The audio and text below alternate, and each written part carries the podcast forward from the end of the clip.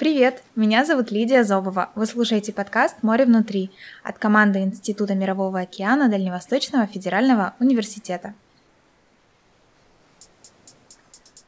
Вместе с интересными людьми, изучающими океан и его обитателей, мы расскажем вам об особой романтике морских экспедиций, увлекательной науке и любви к морю, которая меняет людей и их жизнь.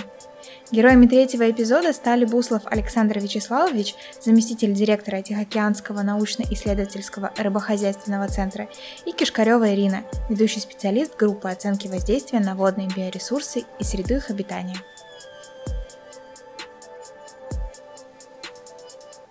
Здравствуйте, уважаемые коллеги. Спасибо большое, что нашли время приехать к нам в Дальневосточный федеральный университет для записи подкаста. Надеюсь, что сегодняшний эпизод э, будет очень полезным для наших абитуриентов и студентов, которые выбирают для себя э, науки, связанные с изучением моря и биоресурсов. И надеюсь, что мы расскажем сегодня что-то интересное и кого-то заинтересуем э, из тех ребят, которые только смотрят направлений для выбора образовательной своей траектории. А, расскажите, пожалуйста, про сам а, центр Тинро, который вы представляете, чем он занимается и какая вообще связь с университетом есть. Ну, Тихоокеанский институт рыбного хозяйства и океанографии, ну, всем привычная аббревиатура ТИНРО, это уже столетняя история изучения э, моря, морских акваторий, ну и вообще мирового океана. Охват исследований, который проводил ТИНРО и проводит сейчас, ну, очень огромен. Это десятки миллионов морских миль от Чукотки и до э, там, южных районов Тихого океана, в случае, если такие экспедиции случаются. Но в основном сосредоточены мы на наших дальневосточных морях. Это Японская, Охотская, Беринговая и, собственно, Тихий океан. Э, проводим ежегодные исследования по всему спектру э, биоресурсов, начиная от там, планктона, ну и заканчивая высшими морскими млекопитающими, китами и дельфинами – Поэтому, ну, наверное, каждый студент может найти для себя интересное направление э, в нашем институте и по окончанию Института Мирового океана да, э, устроиться на работу в ТИНРО. Я думаю, что в первую очередь интересно будет морская романтика, потому что она влечет молодых в первую очередь. Собственно говоря, я сам такой, приехал из Сибири, из города Иркутска. Вот. Ну и вот был покорен морской романтикой и остался в профессии на всю жизнь. Думаю, что всегда такие люди найдутся. Вот в общих чертах о нашем Тихоокеанском э, институте. А, правильно понимаю, что вы э, родились в Иркутске, да, там жили э, свои юношества. Как вообще определили э, океан как направление для изучения? Ну, наверное, как и все мальчишки тех времен, там зачитывались, засматривались э, Кусто, поэтому примерно и предполагали себе, что и на Дальнем Востоке, в Владивостоке будет примерно так же. Ну, по большому счету не ошиблись. Ну, вода чуть-чуть похолоднее, но зато биоразнообразие гораздо больше. А, я закончила ДВФУ уже а, по направлению бакалавриата экологии и природопользования. А, закончила магистратуру техносферная безопасность по направлению охраны окружающей среды и ресурсосбережения. И после пошла работать Тенро. А можете назвать э, три э, самых важных качества или, наверное, здесь не качества, а особенности вашей профессии, которые вот по которым можно сказать, что вот да, э, э, это то, там, чего можно желать, мечтать, профессия мечты. Ну, еще раз повторюсь, это работа для определенного склада людей. Ну, в первую очередь я определяю как морские романтики, да. А, ну, чем это хорошо? Тем, что нет такой вот а, повседневной рутины, постоянно что-то новое, постоянно какие-то новые впечатления в экспедициях. Потом, когда ты обрабатываешь материал, это новые данные, научные данные, ты можешь реализовываться как ученый, публиковаться, там, расти в этом направлении ну, можно остаться хорошим экспедиционером, который тоже на вес золота и там, на расхват во всей экспедиции. Поэтому конкретно выделить очень сложно, поскольку кто-то изучает рыбу, кто-то планктонные сообщества, там, кто-то морских млекопитающих, и каждый находит интересное вот в своем направлении. Поэтому я думаю, здесь мировой океан настолько широк, что тут, э, у каждого найдет своя ниша. Спасибо. Расскажите, пожалуйста, про взаимодействие с Институтом Мирового океана Дальневосточного федерального университета, как строится. Я знаю, что ваши коллеги участвуют в образовательном процессе непосредственном. Наши коллеги, ну, такие уже состоявшиеся ученые, читают курсы лекций э, в Дальневосточном федеральном университете. Э, ну, наверное, во-первых, потому что ну, большая практика, это все люди, которые там, большое количество лет отходили в моря, в экспедиции, э, ну и, наверное, могут донести э, студентам определенные знания. Э, взаимодействие с Институтом морской мирового океана, ну, возможно, в виде практик студентов, которые будут приходить к нам, потому что у нас направление ну, различные, от генетики, кстати, ну и до, собственно, морских экспедиционных работ. Вот. Ну вот почувствовать вкус моря, соль, посмотреть закаты, чем не хорошая практика. Ну вот, пожалуй, ну на этом пока наше взаимодействие ограничивается. Вот. Ну, наверняка будет разрастаться при каких-то взаимных э, там, условиях. Совместные исследования, ну, пожалуй, есть, да, но они большей частью ограничиваются акваторией залива Петра Великого, вот, где, собственно, академическая наука больше э, сосредоточена. Ну, наверное, вот, э, здесь какие-то вещи есть. Ну и э, я знаю, что у нас в части э, экологии какие-то проекты с э, ДВФУ, касающиеся таких э, изучения там, биогенов и маркеров, которые свидетельствуют о загрязнении или незагрязнении там, среды. Вот. И Такая работа у нас проходит на острове Попова. У нас там большой завод морекультуры. Ну и вот на нем отрабатываются такие вот вещи.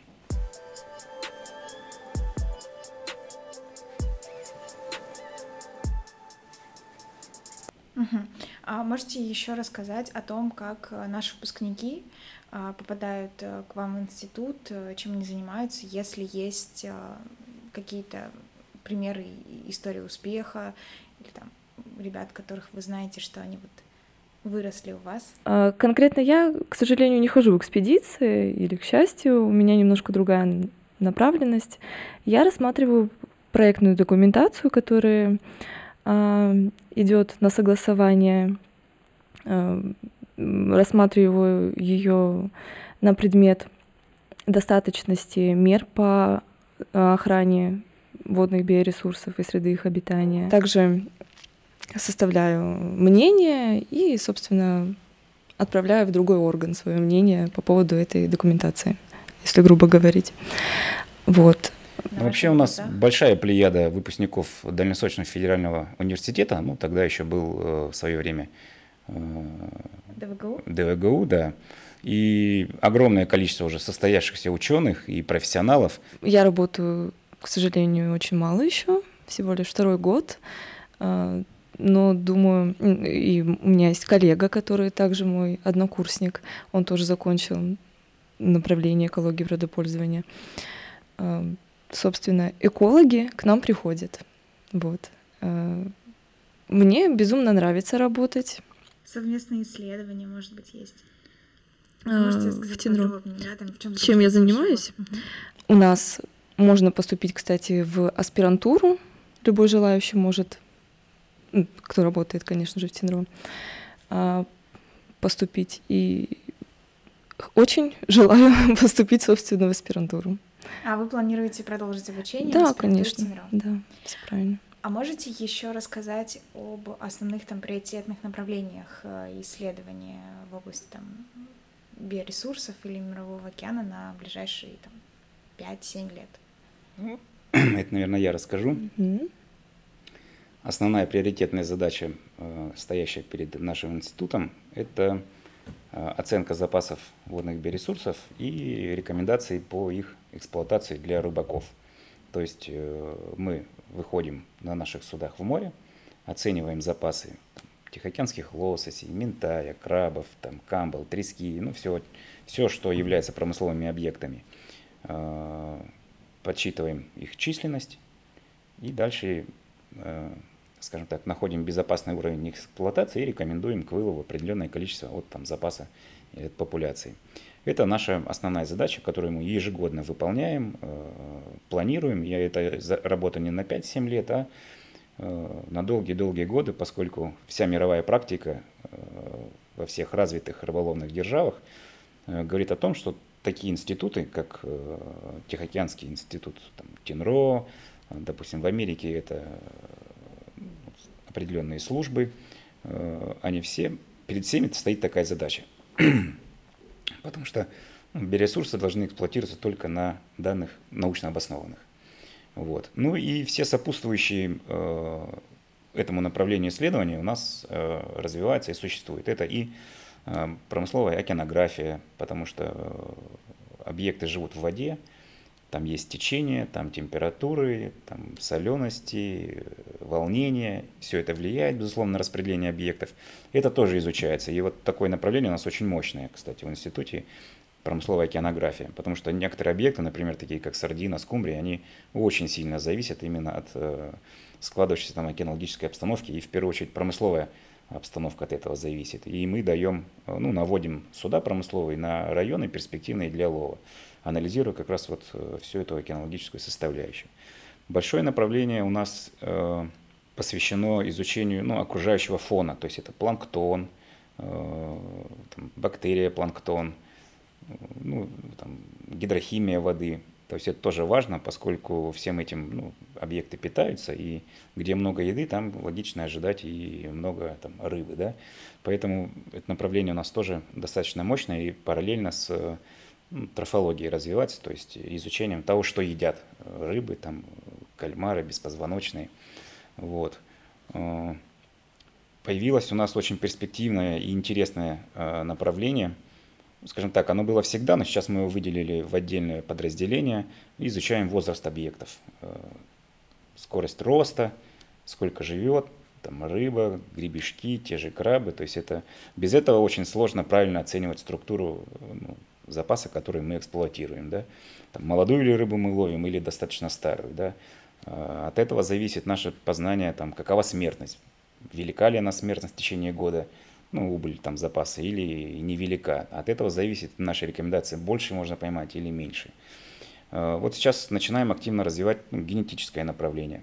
Причем как представляется вот, э, в применении к основной задаче, да, это дифференциация ну, запасов. Ну, например, вот мы ловим тихоокеанских лоссей, и нужно понять, какие из них на Камчатку пойдут, а какие пойдут на Сахалин. И вот тут включаются генетики и говорят, так, вот камчатского лося там 70%, а сахалинского 30%. Ну и, соответственно, мы рыбакам говорим, дорогие рыбаки, в следующем году ожидаем на Камчатке столько-то рыбы, там на Сахалине столько-то. А, Это очень интересно. Ну, согласен, есть, это интересно. Когда в это уже в виде результата, да, это интересно. Ну, мало того, что интересно, это очень важно. То есть это ну, огромная потенциальная прикладная э, задача, которая ну, реализуется вот на государственном уровне. То есть это государственная э, задача по предоставлению рыбакам, которые потом поймают эту рыбу, заплатят налоги, примут на работу огромное количество людей – и чтобы не получалось так, что вот мы, скажем, можем поймать столько-то рыбы, не пришла, ее не поймали, ну, это вот большое социальное потрясение для прибрежных, там, береговых поселков. Поэтому вот столько много внимания этому направлению и уделяем. Кроме того, генетика сейчас активно у нас будет внедряться в такое направление, как э, морекультура. Последние годы она у нас получила очень большое развитие, ну, причем же не первое, кстати, не первый всплеск, но вызвано тем, что мы запустили э, большой завод по морекультуре на острове Попова. И там вот выращиваем э, посадочные материалы, экспериментируем со всеми э, там, направлениями по выращиванию трепанга, гребешка, ламинарии, устрицы. И здесь генетика тоже будет активно внедряться, поскольку нам нужно выводить очень быстрорастущие сорта тех же устриц. Вот это достигается ну, там, э, определенными генетическими методами. Вот тройной или там четверной набор хромосом, он обеспечивает быстрый рост. И чем быстрее вырастет объект, ну, тем это экономически выгоднее. А может быть, а, еще, ну вот, я здесь э, не родилась, но живу уже достаточно долго. И э, я знаю истории ребят, когда они там в детстве уходили гулять, брали из дома хлеб, и вот это вот на море, достал ежей, тут же порезал, там посолил, съел, не знаю, э, достал песчанку, вот это вот все пообедал. Можете рассказать э, вот в этом ключе, насколько э, ну, морские обитатели, они вот находятся там супер рядом, и для человека достаточно легко просто пойти самостоятельно, ну, понятно, что это не на продажу, а только для себя пойти там поймать, попробовать и вот так. Ну, ровно так же мы и поступали в свое студенчество. Оно пришлось на тяжелые 90-е годы у нас, когда полки в магазинах вообще были пустые, поэтому нам ничего не оставалось, как приобрести хлеба на скромную э, стипендию – и идти на море, добывать ежей, мидий, гребешка, нырять и, и пробавляться тем, что сам добудешь. Поэтому все как было, так и осталось.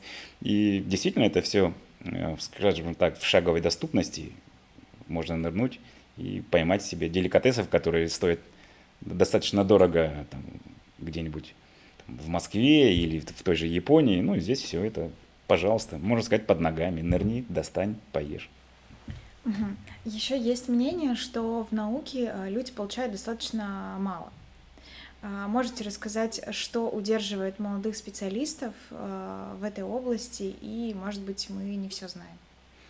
Может ну, быть, есть какая-то грантовая поддержка. Да, что действительно работа должна в первую очередь нравиться, и э, людям, которые туда приходят, э, будет, наверное, ну, несложно, но начнут с малого, а, проявят себя и, конечно же, достигнут определенных финансовых, э, ну, не высот, но какого-то достатка. Вот. Так что э, у нас куча направлений, где каждый может прийти, выпускник э,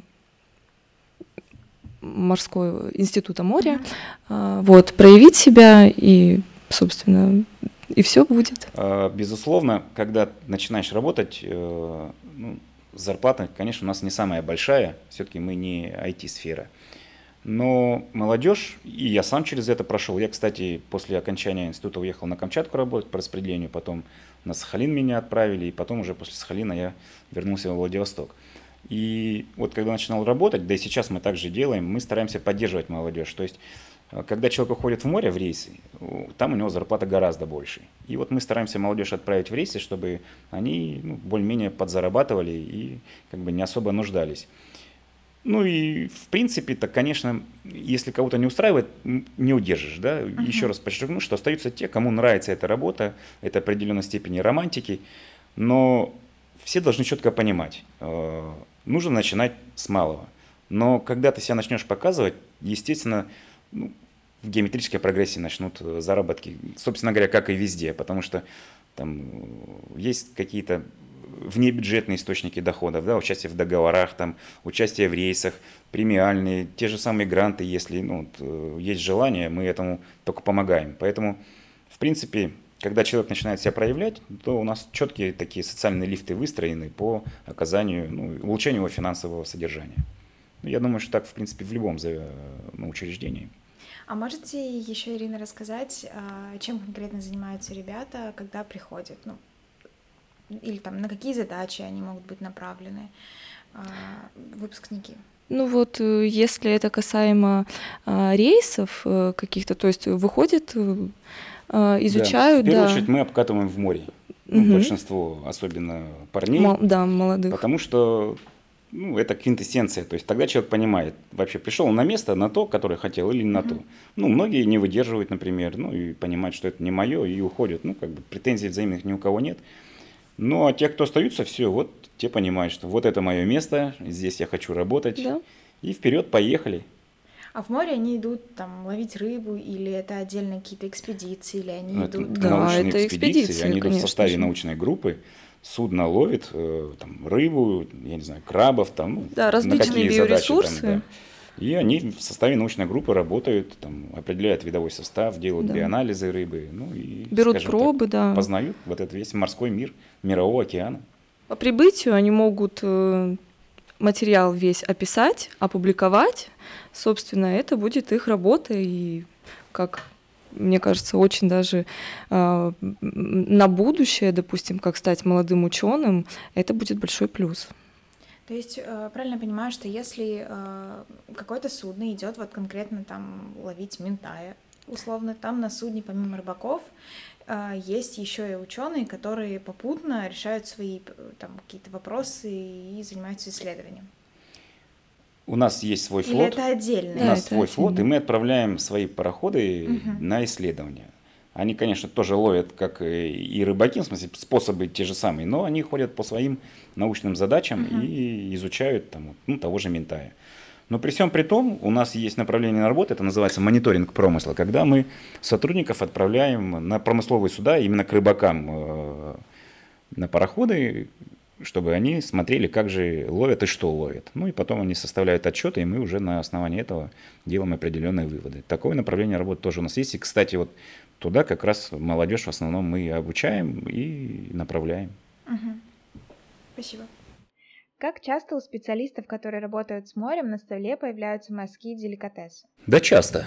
Если ты изучаешь гребешка, у тебя гребешок надоест через полгода, на него смотреть не будешь.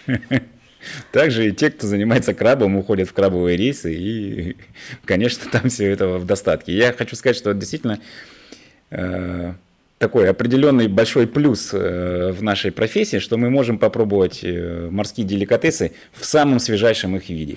Я вам честно скажу, я деликатесы эти морские ем только в море, потому что я знаю, какой у них вкус. Когда их уже привозят на берег, это совсем не тот вкус. Я никогда не покупаю, не беру и даже в ресторанах не ем. Нам недавно приезжал коллега из другого города, который считает, что все морские деликатесы на один вкус. Согласны ли вы с ним? Может, есть э, не только вкусовая разница, а некоторые полезнее других? Ну, если говорить о полезности, то, наверное, ламинария, ну, это самое полезное, что можно найти, да. Э, во-первых, она живет всего два года, а мы, кстати, сейчас разработали технологию, за год получаем, ну, за 7 месяцев получаем товарную ламинарию. И вот в ней сосредоточена, ну, то есть она не успевает накопить себе вредных веществ, потому что очень быстрый темп роста, и только вот из моря берет то, что нужно. Поэтому, если говорить о полезности, ламинария номер один. Э, морские ежи, ну, это прямо лекарство. Э, но злоупотреблять им нельзя, поскольку до сих пор непонятно, ну, каково воздействие может быть на организм. Э, в принципе, морское все полезно, э, все содержит там свои определенные там витамины и насыщенные там аминокислоты, которые для организма очень хороши. Поэтому здесь, наверное, более уместно говорить о вкусе, да. Э, ну, опять же, вкусы у всех разные, но есть какие-то вещи, которые все говорят, да, это вот прямо огонь. Вот э, для меня, в первую очередь, хочу сказать, разрушить стереотип, да, вот ментай, казалось бы, ну, не самый такой э, деликатесный продукт, но я еще не видел ни одного человека, который попробовал бы филе из свежего ментая, не замороженного, сказал, что это невкусно. Ну, все говорят, это просто бесподобно. Поэтому вот могу рекомендовать попробовать такое. Тем более ментая сейчас у нас здесь много стало, его можно удочку поймать, прийти домой, э, сделать из него филе, пожарить, безумно вкусно. Ну, я не буду говорить там о таких банальных вещах, как крабы, там, да, там, кальмары. Но есть некоторые виды рыб, очень дорогие, и, ну, и в связи с тем, что их не так уж много, ну, которые как бы считаются мировыми там деликатесами, да, ну вот, например, э, в принципе, всем известный наш черный палтус, да, э, ну, это достаточно нежная, жирная рыба, э, угольная рыба. Вот, как правило, это все глубоководные рыбы. Глубоководные, они научились бороться с давлением. Каждый по-своему. Вот большинство рыб глубоководных, они обводняют свое тело, ну, чтобы уравнять э, давление внутри и снаружи. А некоторые рыбы научились бороться с этим за счет жиронакопления в мясе.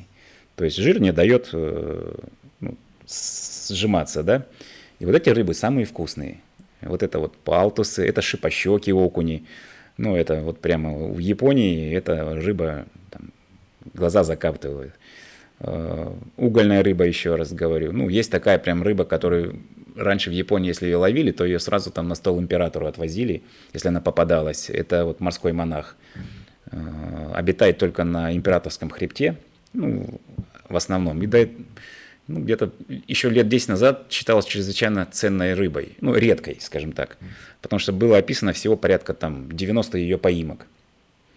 Но вот как-то камчатские наши рыбаки собрались и пошли на эти императорские горы ловить кабан-рыбу. Когда-то давно, еще там в советские времена, ее там достаточно успешно ловили, и она неплохая. Ну, а орудия лова у них были яруса, крючки. Они набросали эти яруса на глубины там 900 метров, 700, и начали ловить какую-то рыбу крупную. Поскольку на борту у них никого не было, кроме норвегов, которых консультировали по такому лову, ну, они вот фотографию отправили в Норвегию, и им сказали, ну, какой-то группер, наверное. И вот они привезли, по 3, по 5, по 6 тонн в сутки этого группера ловили. Привезли э, на рынок на Камчатку и стали продавать как группер. Но поскольку он был порезан на куски, очень сложно было определить рыбу. И вот как раз в плане международной деятельности стала организовываться Северо-Тихоокеанская комиссия. Это комиссия, которая бы регулировала ну, все рыболовство э, за пределами исключительных зон стран в северной части Тихого океана. И все страны начали, э, скажем так, анализировать э, результаты работы своих рыбаков за пределами исключительной экономической зоны. Ну и вот мы знали, что наши рыбаки с Камчатки ходили туда, на эти горы, и мне дали задание, поскольку я тогда работал на Камчатке, сходить узнать, что же они там ловили. Я прихожу на пароход, разговариваю с капитанами, я говорю, ну хоть, может, фотографировали рыбу? Да, фотографировали, показывают мне. Я гляжу, а это вот монах, который очень редкий. Я говорю, так вы что, его по 5-6 по тонн в сутки ловили? Ну да. И это была сенсация. Я всем говорю, посмотрите. Действительно так. То есть потом мы отправляем экспедицию, и да, вот оказывается монах, которого вот штучно ловили там у берегов Америки, там у наших северных Курил, это вот выносы молоди вот с э, императорского хребта. А там его действительно много. И это вот безумно вкусная рыба. Действительно, э, японский император знал, что нужно забирать у рыбаков. Ну, скажем так, у нее каждый миллимер мяса пропитан жиром, э, но нет такого выраженного рыбного вкуса у этого жира. Поэтому вот качество мяса такое, что вот его можно языком на небе раздавить. Вот оно, оно расползается. Вы очень, очень вкусно, вкусно рассказываете. Ну, это вот нюансы нашей работы. Поэтому, ну, много что вкусного. Все, что свежее, все вкусное. Это, безусловно, так. Я давно читала статью, в которой писали, что ламинария плохо переваривается пищеварением европейского человека. Только примерно 10%. А вот у жителей Восточной Азии, живущих около моря, этот процент выше. Проводите ли вы в Тинро исследования по поводу усваиваемости морских продуктов? Ну, мы из ламинарии делаем сейчас очень э, такой популярный э, продукт, ламиналь называется. Ну, это абсорбент, биоабсорбент, э, который выпиваешь, и все, так сказать, вредные вещества, которые там есть, он абсорбирует, ну, и спокойно выводит из, из организма. Не могу сказать, э, сколько ее там усваивается. Наверное, все-таки зависит конкретно от каждого организма. Например, я уверен, что мой студенческий организм, когда я был студентом, вот в ноль бы ее переварил и все бы съел. Поэтому ну, здесь не могу прокомментировать. Но японцы, кстати, они больше не ламинарию, а ундарию едят. Это немножко другая водоросль. Она более южная. И у нас вот только вот на юге Приморья растет, вот, вот остров Попова еще захватывает. И мы сейчас, кстати, планируем ее попытаться э, развести в этом году, если найдем маточные слоевища. Вот это немного другая водоросль. Ну вот, я думаю, нюансы там какие-то есть, но в целом, вот говорю, ламинария это очень полезная, очень полезная водоросль. Исследований куча, конечно. Э, ну, мы этим, честно говоря, не занимаемся применительно к человеку, да, но когда мы производим продукт, мы обязаны пройти там все этапы тестирования, естественно, они у нас пройдены. Я просто не специалист в этом направлении и подробности вам не могу сказать. Но если заинтересуетесь, конечно, мы организуем и там можем донести до, до вас или до ваших абитуриентов. Ване просто интересно было, есть или не есть. Наверное, заныривал на этаж, когда она сушилась, да, подъедал там и, и задумывался, сколько же у меня переварилось, желательно побольше. Ну, всему так и было. И как месяц жил на капусте, да.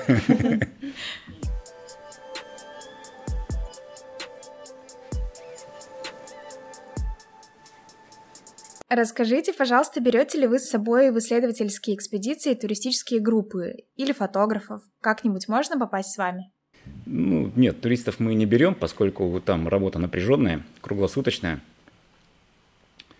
И море это вещь такая серьезная, то есть там без определенных навыков, без определенных э, там, э, документов выйти нельзя. Это медкомиссия, это там э, обучение борьбы за живучесть судна, это каждый должен э, пройти в море. Ну и еще куча там всяких направлений. Поэтому там особо не до туризма, но фотографы, ну, в некоторые рейсы наши ходят. Ну, допустим, у нас был совместный рейс с канадцами и американцами в прошлом году. Ну, у нас там из Москвы фотографы участвовали, которые освещали это событие. Был у нас э, переход нашего судна северным морским путем э, ну, из Владивостока до Мурманска. Тоже ну, присутствовали, э, туристов не было, но присутствовали ну, представители СМИ, которые тоже этим путем, а мы с исследованиями проходили. Вот, Чукотское море, море Лаптевых, там Карское море, вот, считали китов, там определяли там количество сайки, э, которая там обитает. Вот, то есть это тоже освещалось там достаточно подробно.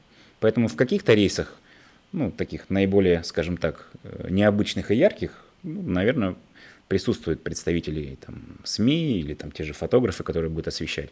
А в таких э, для нас рутинных рядовых, да, такого нет, просто мы к этому привыкли. На самом деле, когда человек первый раз попадает, для него это, ну, такой шок. Это я вам честно скажу, по себе знаю, когда первый раз попал в море и увидел вытащенный трал, там, 100 тонн ментая.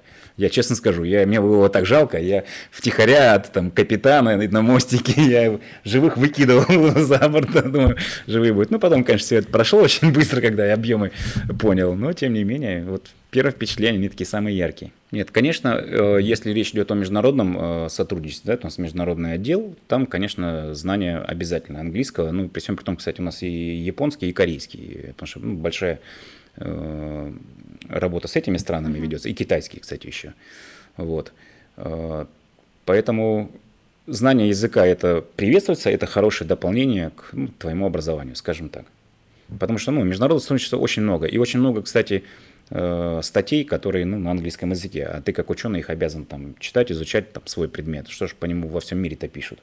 Поэтому э, одно время, я помню, у нас даже ну, факультативно э, наши международники э, желающим читали курсы, там, ну, обучали, но сейчас этого нет, поскольку ну, такая загруженность сильная работа, что ну, позволить себе это по времени даже не можем такого. Я всегда мечтала увидеть касатку. Расскажите, где их можно встретить? Где смотреть касаток? Э, ну, есть районы, где касатки традиционно образуют скопления, да. Ну, вы понимаете, что они всегда идут за едой. В наших водах для них главная еда, когда они начинают миграцию, это тихоокеанские лосси.